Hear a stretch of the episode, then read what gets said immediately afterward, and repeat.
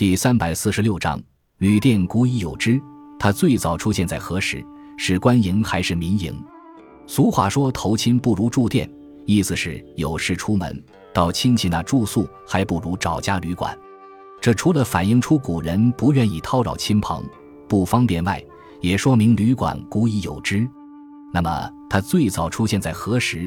是官办还是民营的呢？旅馆是伴随着驿站发展起来的。古代由于战争需要迅速往来传递信息，于是，一种专门为情报人员提供便利的机构——驿站产生了。驿站可以为他们提供住宿、换马等方面的服务，这便是最早的旅馆。根据历史记载，商朝时就有驿站，当时是供官方传递文书和往来宾客居住的外所。西周初期，为了方便诸侯进贡和朝觐。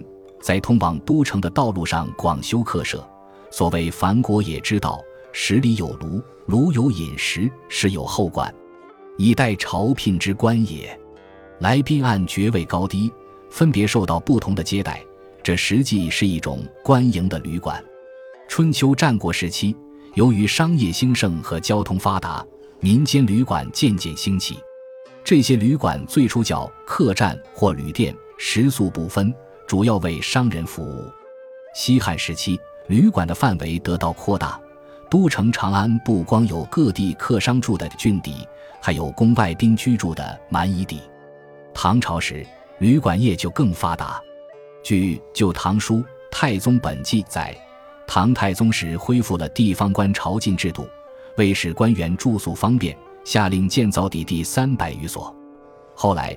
又在少数民族地区修建了一条参天可汗道，供来访中国的外国客人使节居住。当时甚至还按宾客的国籍或民族分设国家宾馆，由鸿胪寺属下的典客署负责管理接待。到了元代，旅馆已成为最兴旺的行业之一，甚至出现了皇家开办的旅馆。明清时，因科举需要，京城出现接待应试举子和客商的会馆。光绪初年，北京共有会馆三百六十七所，可见旅店最初为官办，是从驿站逐步发展而来。后来，由于商品经济的繁荣，各种贸易往来不断，旅馆数量又有很大增加。